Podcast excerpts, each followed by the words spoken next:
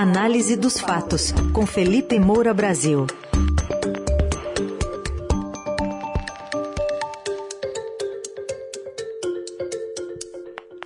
Hoje em destaque a PEC do desespero, PEC kamikaze, que eles estão tentando chamar de PEC dos benefícios, que não prioriza os pobres, como mostrou o editorial de hoje do Estadão, que aliás nós reproduzimos há pouco aqui na Rádio Dourado, e como disse também o economista, ex-presidente do IPEA e agora diretor do FGV Social, Marcelo Neri, que comentou o assunto há pouco também numa entrevista aqui ao Jornal Dourado. E outro assunto, o ex-presidente Lula intensificando a agenda com banqueiros. Oi, Felipe, bom dia. Salve, salve, Ryzen, equipe da Eldorado FM, melhores ouvintes, sempre um prazer falar com vocês. Vamos começar com o desespero então, Felipe. Vamos começar com desespero. Eu acho um ótimo nome, inclusive, chamei a atenção disso na semana passada, é melhor do que PEC Kamikaze, porque o suicídio, na verdade, é do Brasil, com a aprovação disso, e isso só se deu porque o governo Bolsonaro teme a não reeleição do presidente e ele está desesperado em busca de turbinar a compra de votos, assim como institucionalizá-la. Desde quinta-feira à noite, quando essa PEC foi aprovada no Senado Federal, a partir de sexta principalmente, a imprensa tem feito todo um escrutínio é, a respeito do texto, que foi aprovado a toque de caixa, com essa ansiedade aí para reverter é, o cenário apontado pelas pesquisas eleitorais. Então, os jornais têm mostrado, por exemplo, que a fixação do valor mínimo por família é, ocorre de uma maneira independente do número de integrantes ou do grau de pobreza, e isso contribui para criar distorções. Então, famílias com maior número de crianças acabam recebendo um valor por pessoa que é menor do que aquele valor que é pago a beneficiários sem filhos. Aí há famílias que acabam se dividindo para receber mais.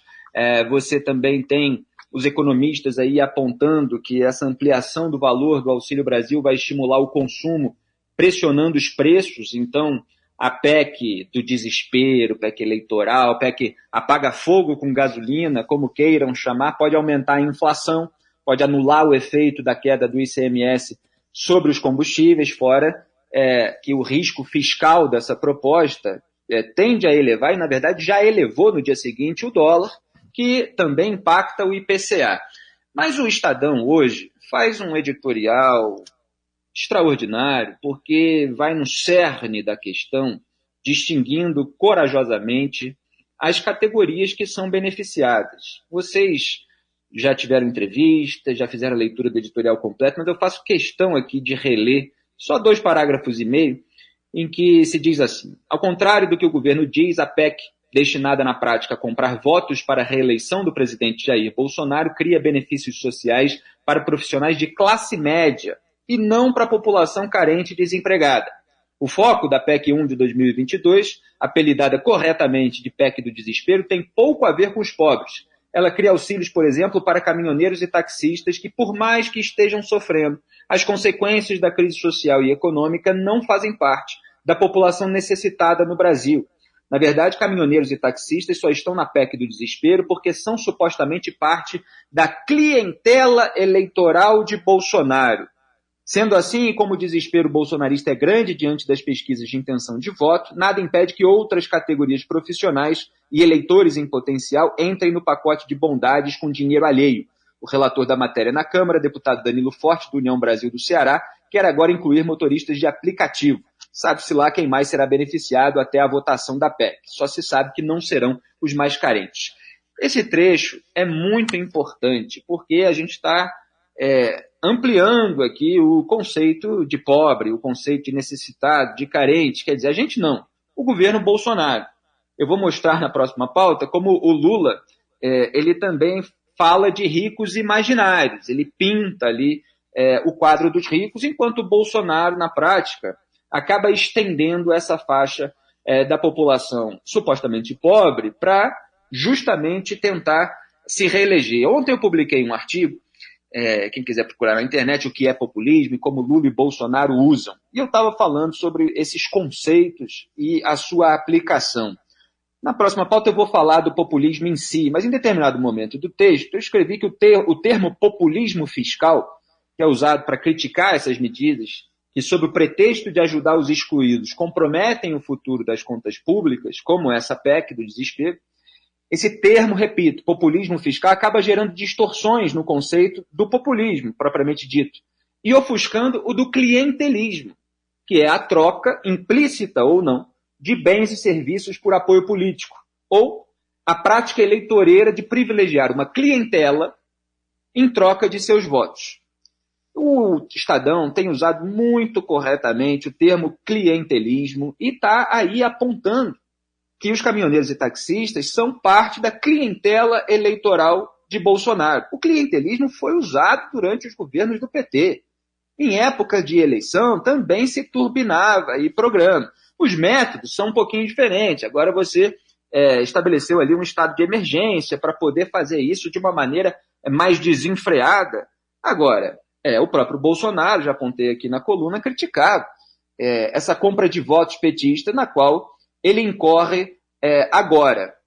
Então, o clientelismo, essa compra turbinada de votos, está aí em razão do desespero do Bolsonaro e é muito bom que o texto sofra um escrutínio e que essas categorias sejam devidamente evidenciadas, porque houve uma covardia muito grande no Senado Federal, inclusive da oposição, inclusive dos petistas, dos é, os correligionários do Lula, que não tiveram peito é, de frear uma proposta que não veio efetivamente para ajudar de uma maneira precisa quem mais precisa. Muito bem, a gente continua acompanhando essa tramitação, lembrando no Senado só o senador José Serra que votou contra, Exato. aqui do PSDB de São Paulo, e agora está lá na Câmara. O Felipe, então vamos entrar nesse assunto agora que você citou de passagem, agora com mais detalhes. O ex-presidente Lula está se aproximando, quer intensificar a agenda com banqueiros?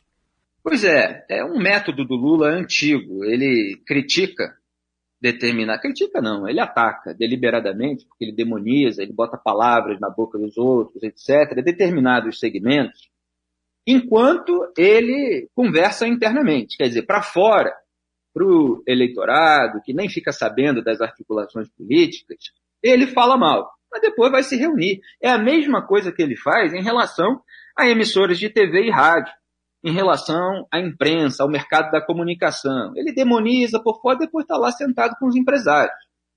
Agora, os vídeos que eu vou trazer aqui, que foram de dias atrás, para comentar à luz dessa notícia nova de ontem, de que ele está se reunindo, eles fazem a gente refletir, e eu preciso trazer o fundamento das questões aqui na minha análise, sobre o populismo. O que é o populismo?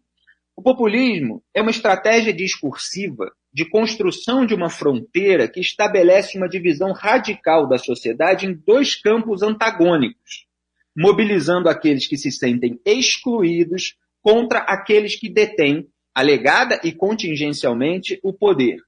Então, você tem uma, é, uma categoria de povo que é construída por esse discurso para que seja mobilizada contra o establishment, o sistema às elites, à oligarquia, geralmente elites das quais os populistas, principalmente aqui no Brasil, fazem parte. Mas na construção retórica, eles se colocam ao lado desse povo, e aí cada um tem um conceito específico de povo, contra aqueles que estão no poder, impedindo que as demandas populares sejam atendidas. E o discurso do Lula numa entrevista a uma rádio da Bahia é, foi bastante ilustrativo disso. Vamos soltar a primeira parte, produção.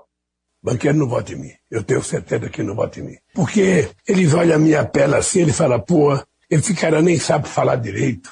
Esse cara é nordestino. Esse cara não tem diploma universitário. Depois esse cara ganha, esse cara quer aumentar o salário de trabalhador, quer regularizar o trabalho da empregada doméstica. Depois a empregada da minha mulher vem trabalhar na sexta-feira com o perfume que a minha mulher usa. Então não dá. Esse cara vai estimular o povo pobre a comprar carro e aí o tanto vai ficar pior. Esse presidente pobre vai incentivar o povo a viajar de avião, aí os aeroportos vão virar rodoviária.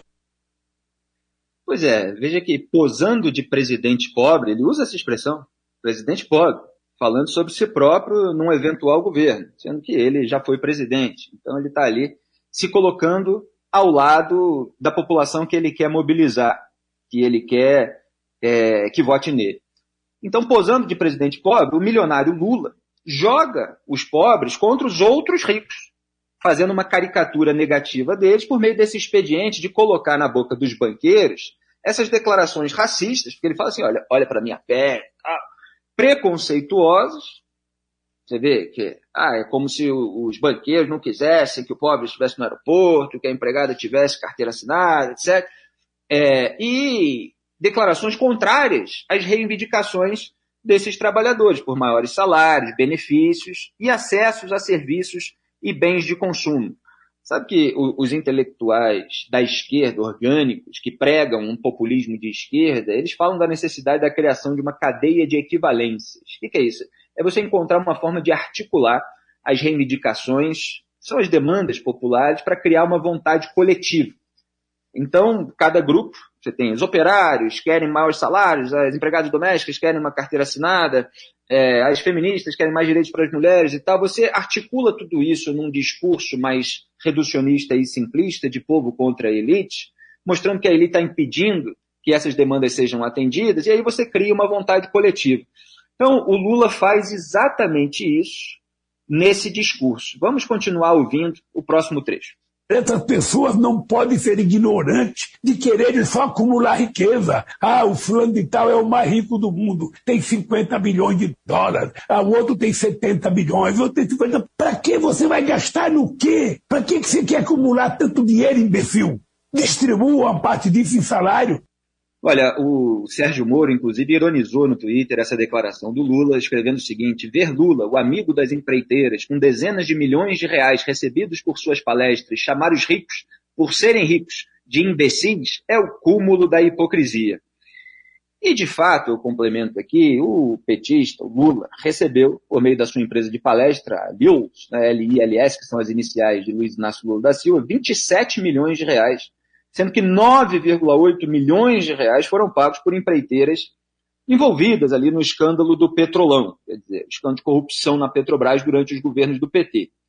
A própria defesa do Lula chegou a alegar à justiça que ele fazia retiradas de 25 mil reais mensais é, dessa empresa de palestras, fora que a Odebrecht e a OAS, né, que são duas dessas empreiteiras que pagavam, ainda customizaram lá o sítio em Atibaia, que ele frequentou pelo menos 111 vezes.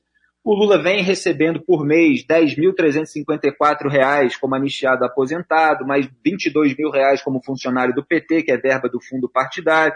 Então, mais de 32 mil reais por mês aí, que no fundo são oriundos dos impostos pagos pelos brasileiros. Então, o Lula xingou os banqueiros, cobrando que distribuam a riqueza deles, como se ele próprio tivesse distribuído a sua e não a dos outros.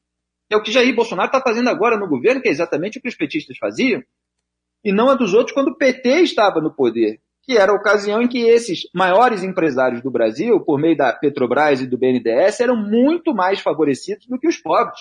E ainda levavam o Lula em seus jatinhos. Então agora ele vem intensificando a portas fechadas essas reuniões com banqueiros e empresários, enquanto ataca publicamente todo o setor financeiro brasileiro. Mas o mundo real importa no discurso populista? Importa para os populistas e suas massas de manobra? Não. Até porque esses populistas, é, eles se aproveitam precisamente desse caráter genérico do discurso para eliminar todas as nuances, todos os fatos que comprometam a mobilização que eles desejam do povo contra as supostas elites quando você vai articulando cada demanda, tirando o particularismo para chegar a um quadro geral e dividindo dessa maneira reducionista a sociedade em dois campos antagônicos, naturalmente seu discurso fica muito genérico. E isso é usado para cobertar tudo aquilo que seja elemento é, que comprometa a veracidade. Então a população brasileira precisa acordar para saber de fato o que está acontecendo no mundo real e sair desse universo da retórica, da propaganda populista. Jair Bolsonaro, então, amplia aí é, o, o, seu conceito de pobres e o Lula faz esse, essa caricatura é, dos ricos, esses ricos imaginários é, que ele tem na sua retórica. Este foi o Felipe Moura Brasil, que está com a gente diariamente na Eldorado. Já já a coluna estará também no site, radioeldorado.com.br e nas plataformas de áudio. Felipe, obrigado. Até amanhã. Obrigado a todos. Um grande abraço. Tchau.